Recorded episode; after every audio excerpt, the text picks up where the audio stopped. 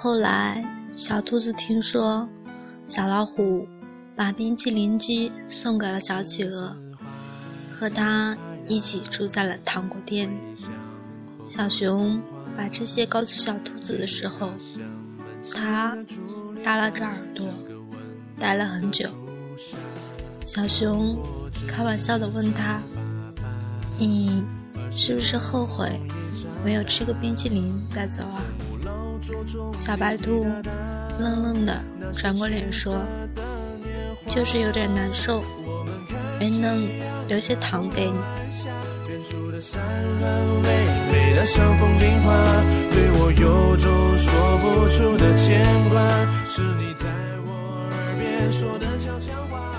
小兔子卖力的帮小熊买饼干，没多久就又攒了一笔积蓄，买了新的糖果布。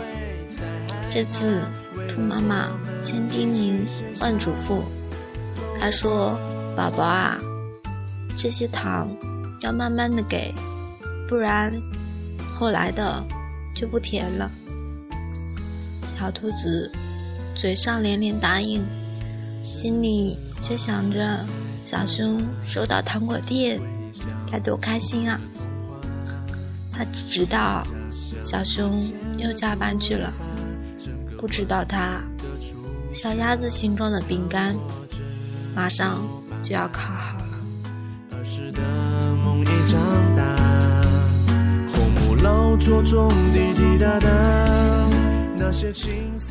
小兔子回家看到偷偷藏起来的小鸭子饼干，什么也没有多问，只是跑回家跟妈妈大哭了一场。他呜咽着和兔妈妈说：“小熊最喜欢吃糖了，我终于可以给他糖果屋了，为什么要离开我呢？”兔妈妈笑了。她摸着小兔子的头说：“当他不爱你了，你的糖就不甜了。”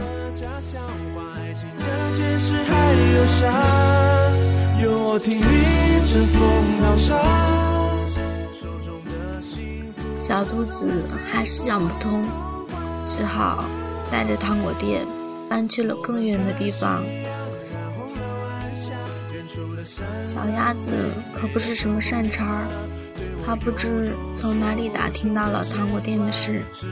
一天饭后，它努力地告诉小熊：“哎呀，你可不知道吧？你心里最单纯的小白兔，背着你用卖饼干的钱，给自己买了好东西呢。”不久之后，小兔子就收到了小熊的来信。